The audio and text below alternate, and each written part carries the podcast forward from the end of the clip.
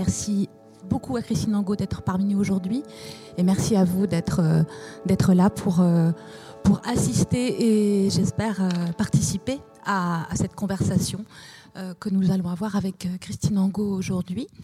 je n'ai pas prévu en introduction de résumer plus de 20 ans d'écriture désormais. je, je, me réfère, mettons 23 ans si je me réfère à la parution de votre premier livre, Christine, Vue du ciel, en 1990.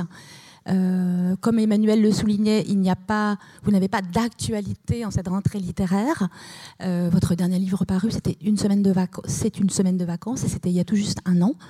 Euh, j'espère que la conversation que nous allons avoir et à laquelle vous allez participer encore une fois va permettre de de faire ce résumé ou de faire cette, cet éclairage sur, euh, sur votre œuvre et sur euh, ces euh, plus de 20 ans d'écriture désormais. Permettez-moi de commencer par une question assez simple, qui est une question effectivement que moi je me pose lisant vos livres. Je ne sais pas si elle a une réponse univoque ou si elle a une réponse plus complexe. je me demandais en fait, je me demande toujours en vous lisant, qu'est-ce qui est, euh, qu'est-ce qui, quelle est la toute première étincelle d'un livre de, Christine Angot? Qu'est-ce qui, qu'est-ce qui surgit et qu'est-ce qui fait que vous vous mettez à écrire? Qu'est-ce qui déclenche ce, processus? Et est-ce que votre dernier livre, Une semaine de vacances, euh, est un livre euh, Enfin, est-ce que c'est un processus particulier? Parce que ce livre a une histoire particulière et renvoie à un autre livre plus ancien dans votre bibliographie. On va peut-être y revenir, mais déjà, quel est effectivement le qu'est-ce qui déclenche l'écriture pour vous, Christine Angot? Qu'est-ce qui fait qu'un livre euh, vous vous mettez à un livre quoi? Il y a plusieurs étapes. Euh, l'histoire de chaque de chacun de chacun de, des, livres est, euh, différente. Il n'y a pas un, livre dont le processus a été le même qu'un autre. Alors, si je prends l'exemple d'une semaine de vacances, c'est très particulier. Il euh, n'y a pas de plan, absolument pas. Je, ne m'étais pas dit que j'allais faire ce livre-là, absolument pas. Euh, et là, il y a vraiment eu un déclic. C'est-à-dire que j'étais en train d'écrire autre chose. Alors ça, ça m'est jamais arrivé. Jamais je me suis trouvée dans ce cas de figure-là. J'étais en train d'écrire autre chose, un livre qui était un roman, tout ça, qui me tenait depuis plusieurs mois. Euh, quand tout d'un coup, j'ai eu une commande d'un magazine féminin euh, qui me demandait d'écrire une nouvelle érotique pour l'été. Et euh, ça ne m'intéressait pas du tout. En revanche, c'était assez bien payé. Et donc ça, ça pouvait m'intéresser. Euh, donc je ne savais pas quoi faire. Et euh, je me souviens que le soir où j'ai eu cette proposition, je me suis dit quand même, ils sont un peu gonflés de me demander une nouvelle érotique. Qu'est-ce qu'ils pensent que je vais bien pouvoir écrire? Et puis je me suis dit, dans un second temps, je me suis dit, ah bon, c'est vrai, vous voulez que je fasse une nouvelle érotique? C'est vraiment ça votre demande? Pour l'été? Et je me suis dit, c'est devant la télé, c'est souvent devant la télé le soir que je pense comme ça à autre chose. Et je me suis dit, eh bien, si demain matin, j'arrive à écrire une scène, non pas érotique, mais sexuelle, euh, telle que je l'ai en tête, et telle que eux ne peuvent pas l'avoir en tête, c'est impossible, parce que pour eux, le sexe, c'est forcément euh, un truc d'été. Donc je me suis dit, euh, eh bien, on verra, je vais essayer. Le lendemain matin, j'ai essayé je me suis rendu compte que j'y arrivais. Donc vous voyez, ça c'est très important. C'est-à-dire, il y a un déclic, et puis après, est-ce que je vais y arriver? Parce que c'est toujours un truc compliqué. Et donc j'essaye et j'y arrive ou j'y arrive pas. Donc, mais quand le déclic est fort, en général, ça veut dire que voilà qu'il y a quelque chose qui inquiète et que peut-être on va y arriver. Donc j'ai réussi à le faire. Et puis au bout de quelques pages, je voyais que je pouvais écrire beaucoup, beaucoup, beaucoup. Et puis je me suis dit bon, c'est pas possible, je, je c'est pas raisonnable, je ne peux pas donner ça à ce magazine. C'est, ça n'existe pas. C'est beaucoup trop euh, bien. Et euh, donc j'ai téléphoné à mon éditrice euh, et, je lui ai dit bon, écoute, voilà ce qui m'arrive. Est-ce que tu peux me, guider là, me dire parce que voilà, je ne sais pas quoi faire. Je, leur ai dit que j'allais faire un truc. Je, pense que c'est une erreur de leur donner ça pour des tas de raisons. Donc elle m'a appelé le lendemain, ou je sais plus. Et euh, mon éditrice, c'est quelqu'un qu'on prend difficilement, euh, disons, comment dire, qui est très calme, qui en tout cas se montre très calme. Et en général, quand elle vous le téléphone, elle sait la phrase qu'elle va dire. C'est pas le genre euh, qui va se laisser surprendre tout d'un coup par une émotion, etc. Elle, elle se présente de façon, voilà, et là, tout d'un coup, elle m'appelle, elle me dit allô, et puis elle ne me dit plus rien. Donc c'était étrange. Et, je voyais qu'elle était un peu, qu'elle était, il y avait quelque chose là qui était, euh, qu'elle avait du mal à trouver ses mots pour le coup. Et, euh, puis elle m'a dit, elle m'a dit, écoute, c'est évident que tu vas pas donner ça à ce magazine. Et, euh, et puis elle m'a dit, écoute, je ne sais pas ce que tu vas faire, mais en tout cas moi, si tu vas au bout de ce truc-là, moi, je trouve de la place en septembre pour le publier. Donc j'ai viré le livre d'avant, en me disant que je le reprendrai plus tard. Et puis j'ai fait ce truc-là, euh, voilà. Donc voilà, ça c'est l'histoire de celui-là, par exemple. Donc il y a bien un déclic. Et ce déclic, là, comme on voit, c'est ils attendent ça, ils croient que c'est ça, les autres croient que c'est ça. Une croyance. En fait, écrire un livre, c'est s'attaquer à une croyance. Euh, montrer que ce n'est qu'une croyance. Voilà. Quand vous dites euh, s'attaquer à une croyance, ça veut dire euh, aller contre quelque chose. Enfin, je veux dire, écrire un livre, c'est écrire contre quelque chose, contre, un, contre une histoire qui existe déjà, contre un récit qui existe déjà. Oui, contre un récit social, contre le récit social d'une chose, euh, ou alors euh, contre la vision sociale d'une chose, la vision collective d'une chose, euh, parce que à, laquelle soi-même on peut d'ailleurs participer. Moi, je participe, comme chacun de nous, à la vision sociale de, tout un tas de, discours et de récits. Ça ne veut pas dire que si je me mets à écrire, je vais continuer d'affirmer cette vision collective sociale, bien sûr parce que là, je serais dans d'autres, je serais dans une exigence complètement différente. Ça veut dire euh, euh, faire. Euh, enfin, vous employez parfois les mots de, en parlant d'écriture, hein, de clarification, de lever du doute. écrire, c'est faire surgir quelque chose pour vous, quelque chose qui a trait à la, réalité, qui serait votre vision de la réalité. C'est-à-dire, c'est la vision des mots surtout. C'est-à-dire que le réel nous est transmis par des mots, mais nous, une fois qu'on a les mots, il ne faut pas qu'on oublie que ces mots transmettent le réel. Et donc, le travail de l'écrivain, c'est d'utiliser les mots euh, et de les rendre euh, au lecteur euh, chargés de ce qu'ils représentent. Voilà, c'est ça. Donc, donc oui, c'est donc s'attaquer au vide,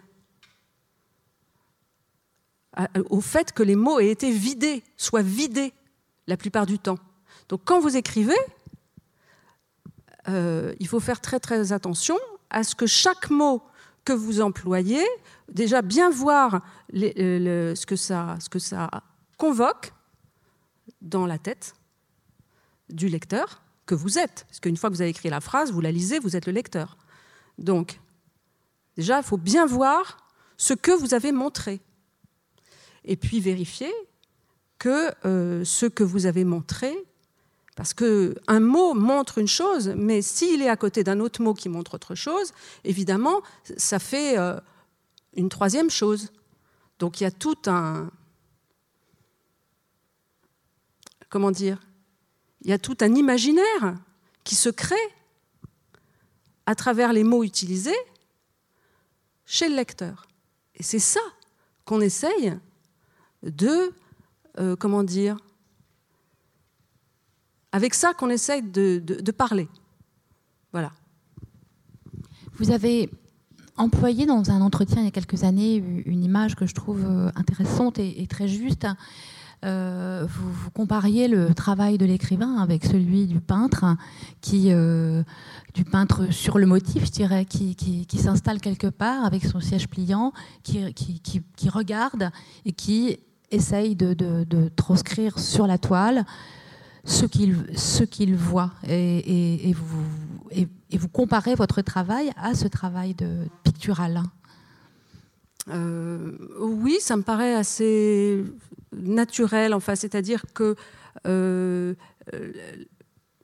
moi, souvent, je, pense comme ça, je, me, rends compte que euh, je pourrais donner souvent des titres euh, aux personnages comme un peintre donne des titres à un tableau.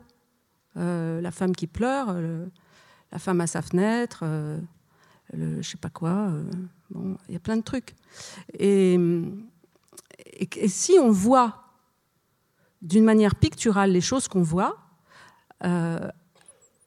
on, enfin, on a un renseignement supplémentaire, quoi, je crois vraiment. Et puis en plus, la peinture est quelque chose qui, euh,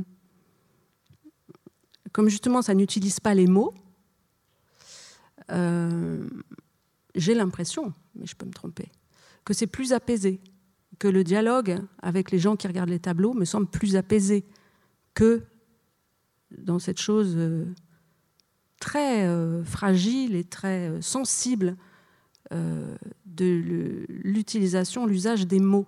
C'est quand même euh, utiliser des mots, c'est à chaque fois, c'est comme utiliser des, espèces de, petits explosifs. Donc, et il ne faut pas que ça explose. Il faut que ça, faut que ça montre. Faut pas faire. C'est pas ça. Il faut que ça montre quelque chose qu'on connaît. Si on, on revient donc à, une semaine de vacances, qui est votre, parce que c'est votre dernier livre paru et que ça permet de s'appuyer sur un, texte et un, travail euh, plutôt que d'être dans la, généralité de l'œuvre, parce que vous n'aimez pas trop être dans les généralités, Christine.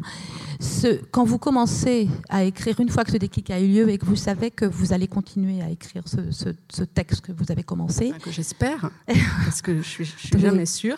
Enfin, vous allez continuer, quitte à être confronté, on va voir, peut-être on, en parlera tout à l'heure, à une impasse ou à un échec. Mais en tout cas, vous savez que vous avez envie de vous acharner, je ne sais pas si c'est le mot, sur, ce, sur cette, ce début de texte.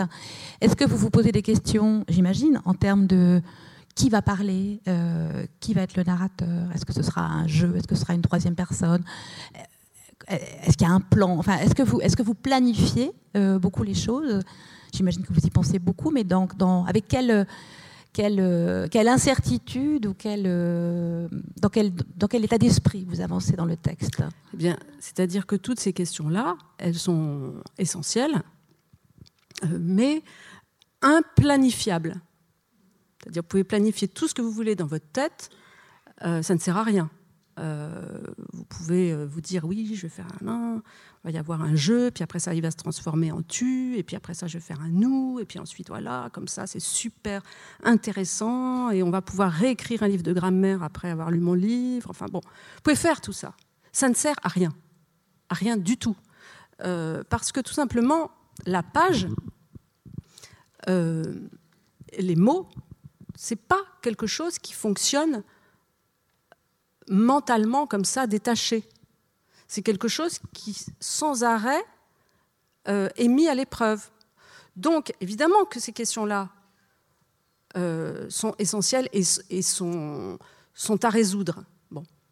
Mais pas du tout par une pensée à l'avance ou une pas du tout par une pensée abstraite, sûrement pas. Vous essayez, voilà, vous avez il y a un truc qui vous vient, par exemple. Vous dites, bon, je vais faire ça, je vais faire comme ça. Bon, ça marche. En général, si c'est quelque chose que vous ressentez, ça marche. Mais vous pouvez être bloqué euh, quelques pages plus loin. Et à ce moment-là, vous vous rendez compte que ça ne va pas. Bon, et alors à ce moment-là, vous, voyez si euh, autre chose se passe, si vous utilisez une personne différente. Mais en général, dans mon cas, la question de l'utilisation du pronom je, elle, il, eux, vous, euh, quand même quelque chose que j'ai envie de faire euh, à l'avance, quoi. Euh, et ça, ça répond à.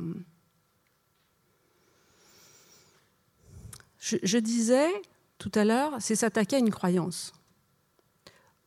Bon, vous allez choisir le pronom en fonction du meilleur outil que vous allez trouver pour s'attaquer à cette croyance, c'est-à-dire celui qui fera que la croyance en question tombera plus facilement. Voilà. Et donc, c'est sûr que la question des pronoms est essentielle. Mais il y a une autre question très, très, très importante, la question des temps. Par exemple, on peut faire tellement de choses avec les temps. Là aussi, comme en peinture, les reliefs, tout ça. Encore une fois, ce n'est pas cérébral, une phrase écrite. Euh, c'est plastique. Hein. Il y a des reliefs. Je veux dire, dans notre pensée, il y a des reliefs. Toutes les choses ne sont pas au premier plan. Il y a des trucs euh, en perspective, il y a des trucs euh, au fond, il y a des trucs devant, il y a des trucs à l'intérieur. Et ça, on a tout un tas d'outils, et notamment les temps, passé composé, imparfait, présent, qui nous permettent de donner des valeurs à toutes ces choses-là. Du coup, ça fait que la page n'est pas plate, mais que la page, elle fait des tas de trucs comme ça. Et euh, Mais enfin, il faut se laisser guider par ce qui se passe euh, pendant que vous êtes en train de le faire. Si vous êtes dans une perspective, euh, oui, moi j'écris comme ça, ça c'est pas possible. Ça veut dire que quand vous écrivez, vous êtes dans une écoute. Hmm? J'allais dire dans une sorte de lâcher prise, mais j'imagine que c'est pas le mot. Écoute. Hmm. Une écoute du texte tel que. Non. Ah ben non, ça sert à rien. Hmm. Ça sert à rien que j'écoute le texte puisque je suis en train de le faire, je ne sais pas ce que c'est encore. Non, j'écoute. Euh, j'écoute, j'essaye euh, de, savoir ce que euh, le lecteur euh, abstrait que j'imagine, parce que c'est beaucoup lui que j'imagine, j'essaye de savoir, j'essaye d'entendre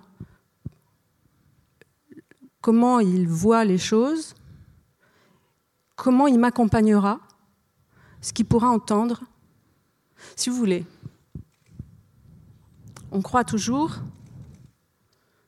que quand on a des choses à dire, il faut les dire. Ce n'est pas du tout ça qu'il faut faire. Quand on a quelque chose qu'on essaye de dire, il ne faut pas les dire, les choses. Il faut écouter les positions des uns et des autres à qui vous vous adressez, autrement dit en littérature, les lecteurs abstraits, cette mais vous savez quand même qu'ils ne sont pas abstraits chez eux, mais pour vous, ils le sont au moment où vous écrivez. Et vous écoutez ça. Vous écoutez si vous allez être entendu. Et c'est ça qu'il faut chercher. Il ne faut pas chercher, voyons, qu'est-ce que j'ai à dire? Oui, je vais le dire comme ci, comme ça. Non, non, non, parce que ça, on est encore dans le plan. En revanche, euh, être dans une. Euh, voir ce que. Euh, est-ce qu'il y a quelqu'un qui a envie de savoir?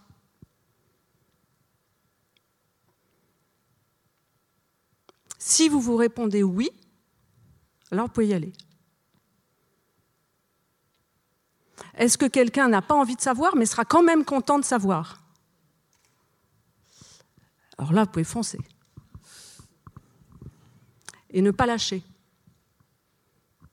Donc voilà, c'est tout ça.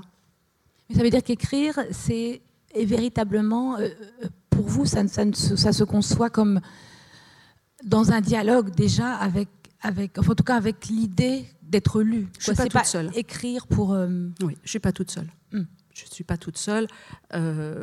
Je pense que cette idée de l'écrivain tout seul n'est pas une idée. Enfin, en tout cas, moi, je la ressens pas du tout comme ça. Ça m'intéresse pas d'écrire si je suis toute seule. D'ailleurs, j'écris pas de journal intime. Si ça m'intéressait d'écrire quand je suis toute seule, j'écrirais un journal intime depuis longtemps. J'en ai jamais écrit.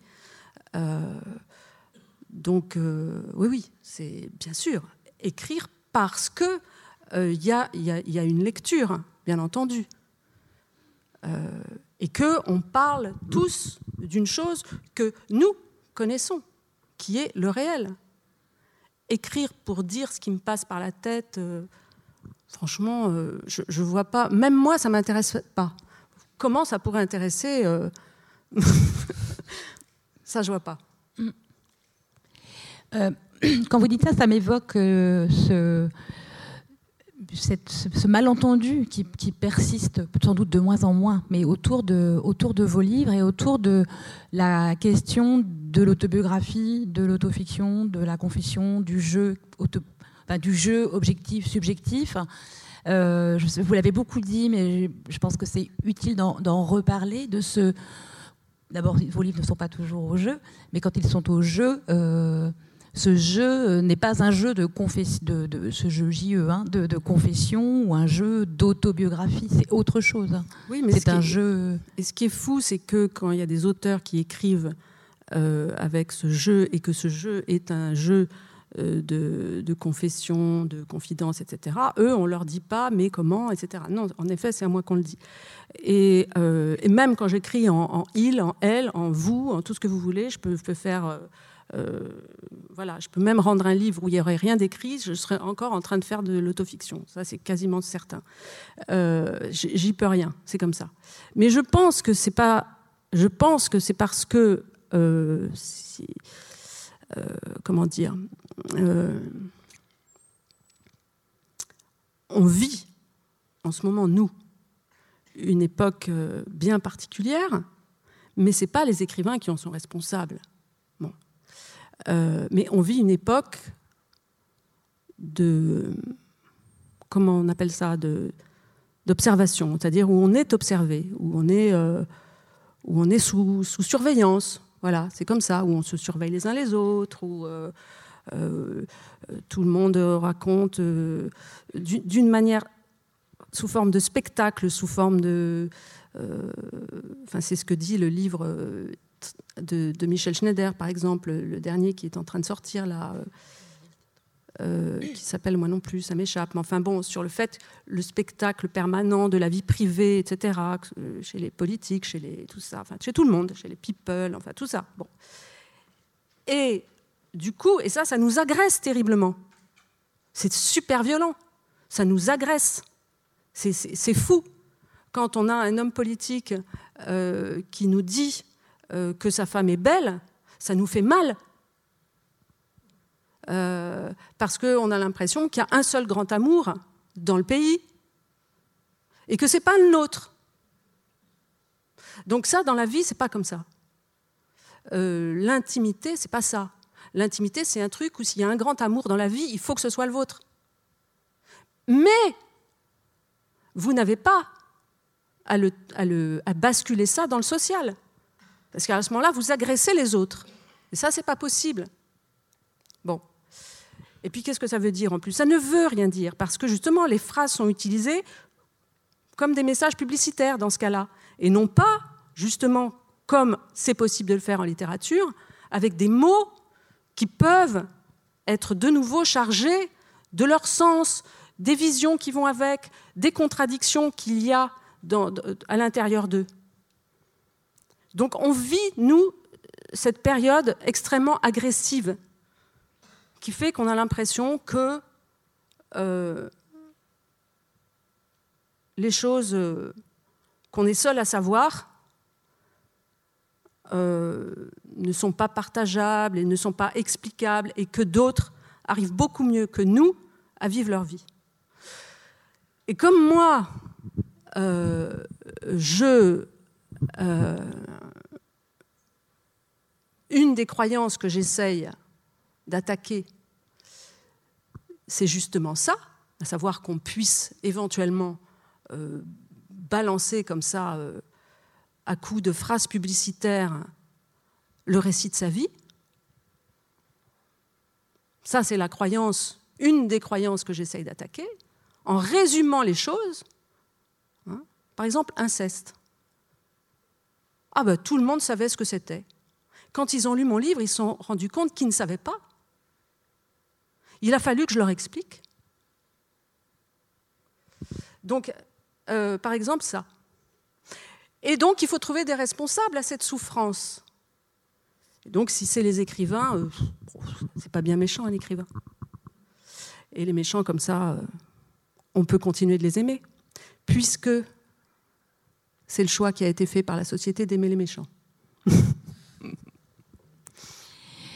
Je ne sais pas si vous souhaitez euh, leur avançant, si déjà quelqu'un souhaite euh, intervenir, poser une question. Christine Angot, je vois rien.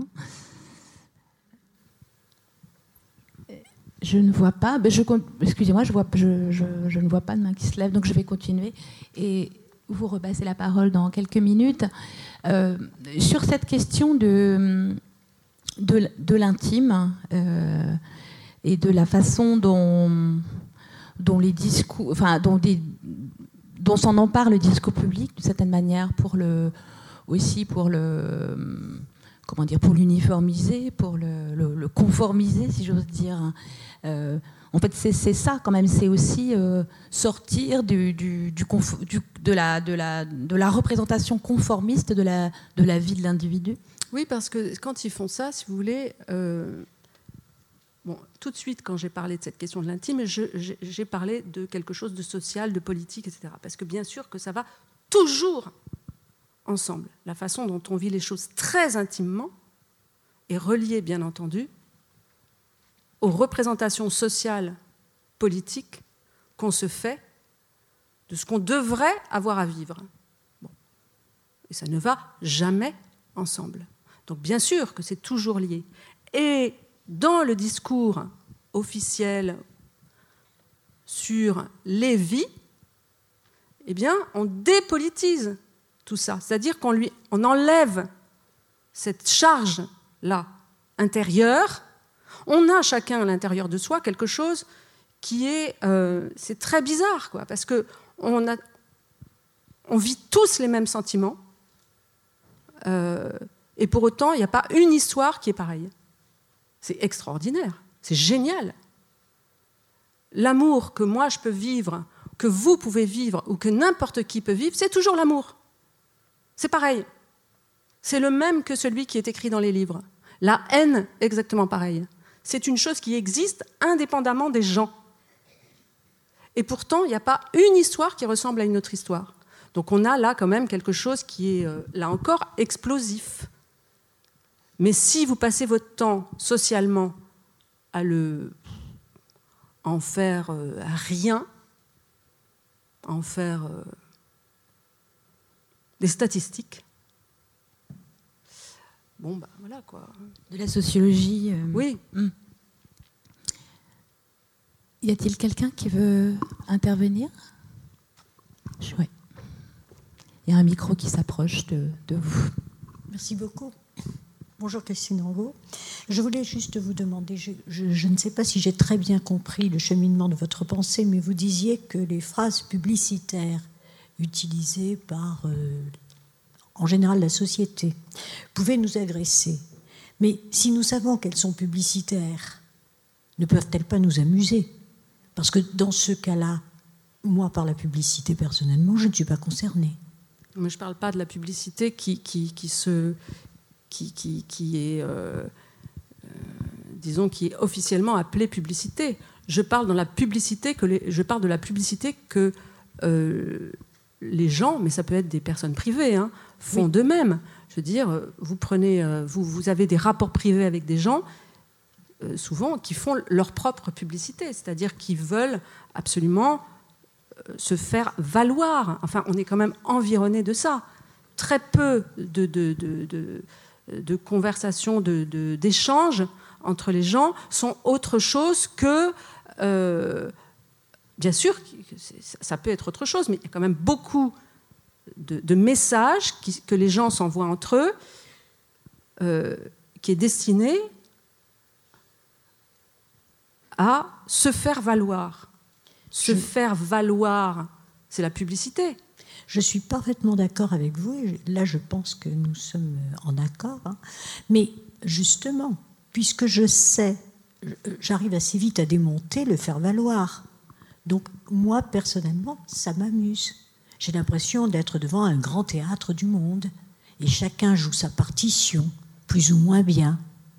Oui, mais on ne peut pas passer notre temps à être amusé. On ne peut pas. Ah, mais je ne passe pas. Non, non, mais je ne passe pas le temps à, être, à m'amuser, mais ces phrases-là, c'était ma remarque, ne peuvent pas m'agresser. Oui, mais je Parce que je les comprends. Oui, bien sûr. Mais moi, je, comprends très bien ce que vous dites et je suis d'accord avec vous. Mais, euh, et en effet, cette parade d'être amusé de ce qu'on décrypte comme ça euh, existe et heureusement vous avez raison, et heureusement, parce que dans la vie sociale, sinon on ne pourrait pas.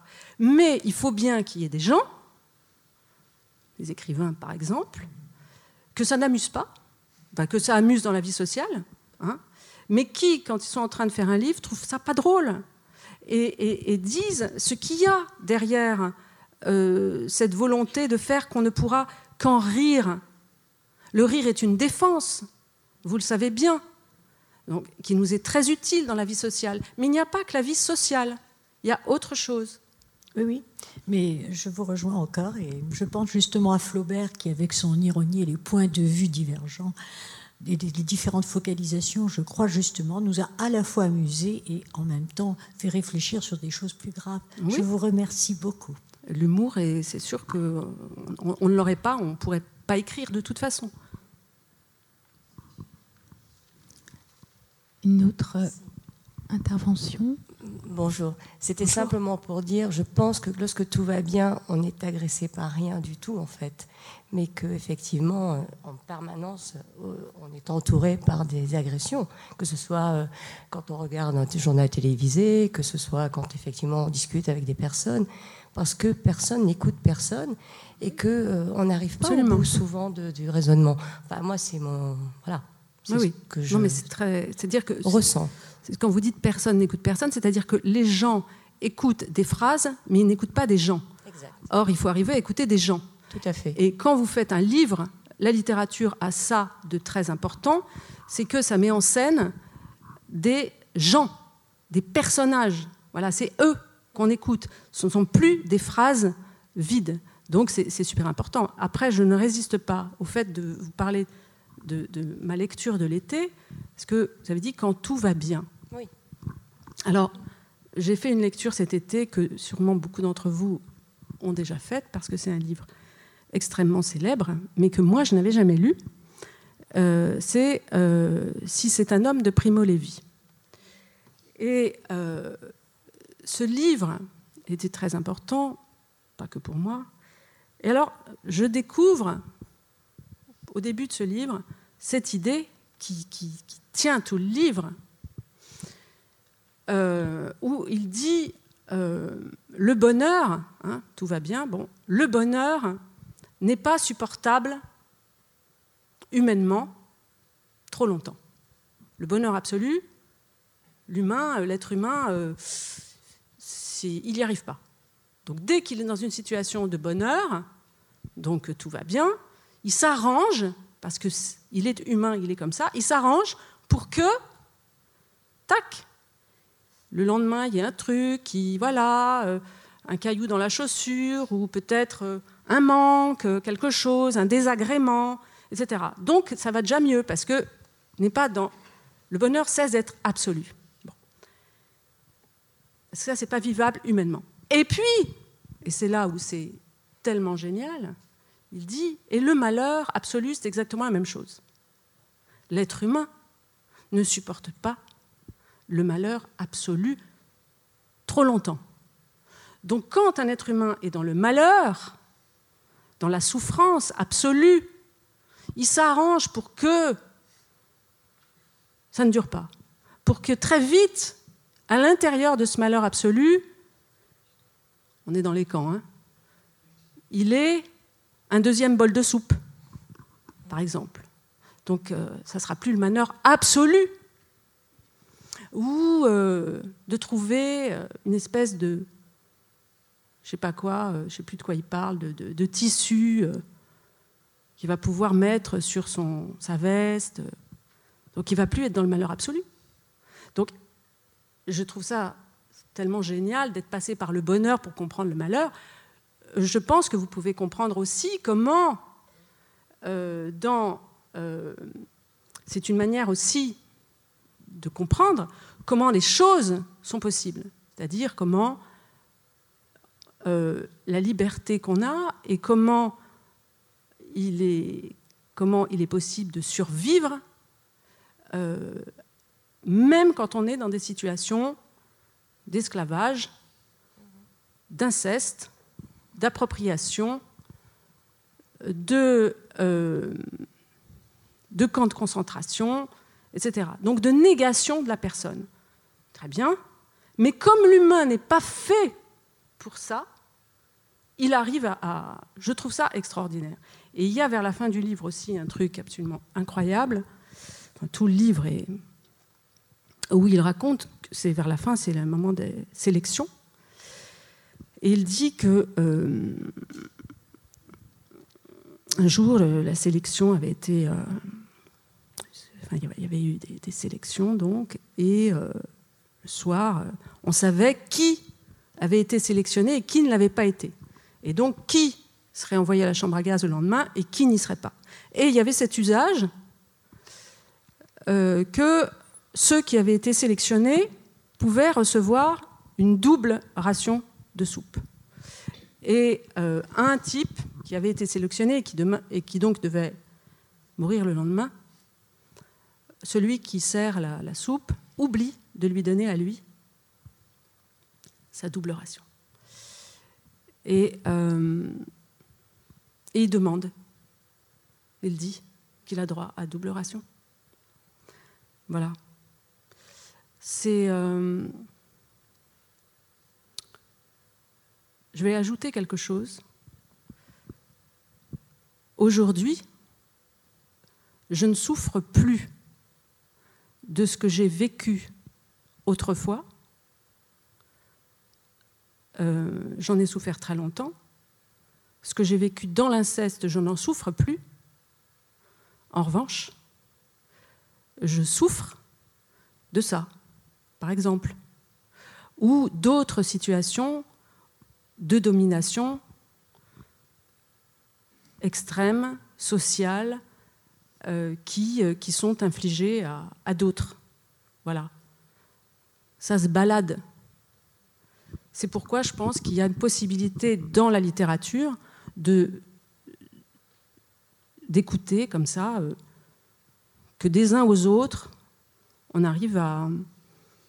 C'est comme les sentiments, ce qui est ressenti, même quand les vies sont extrêmement différentes, les sentiments, eux, sont identiques et donc peuvent être décrits.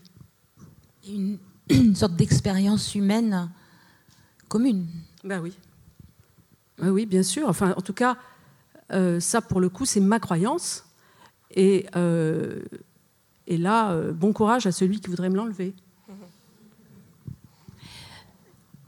Nous allons nous séparer dans quelques minutes. Donc, si vous souhaitez prendre la parole, poser une question à Christine Angot, n'hésitez pas. Euh, il y a des micros qui circulent.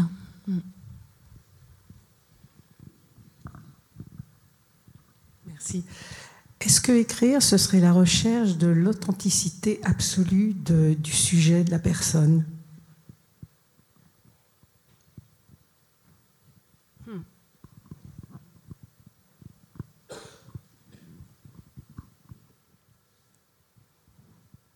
Euh, pas forcément. Pas forcément. Euh, je ne crois pas. Euh, disons, que la personne qui écrit dans le temps de l'écriture, au moment de l'écriture, au moment où elle se met devant son ordinateur, si elle n'est pas dans cette recherche-là pour elle-même, bon, ça, c'est même pas la peine. Elle peut sortir de sa chaise, elle peut aller faire autre chose. Ça, c'est sûr. Mais ce qui se trouve sur la page euh, peut, euh, si vous voulez, l'authenticité de la personne, il y a des tas de façons d'en témoigner, euh, d'en de de, montrer des traces, de faire un signe.